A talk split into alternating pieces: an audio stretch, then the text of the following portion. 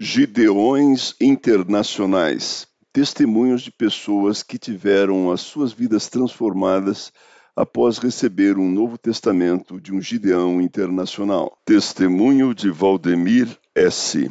Tempo para Deus.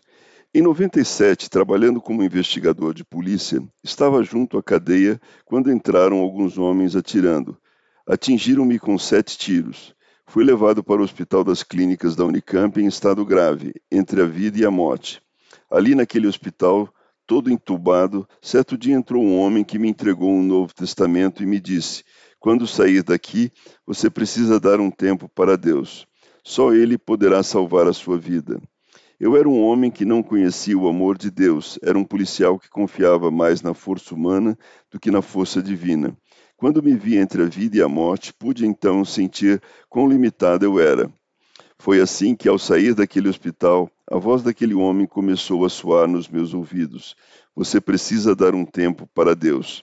Passei a ler o Novo Testamento e vi que precisava de Jesus em minha vida.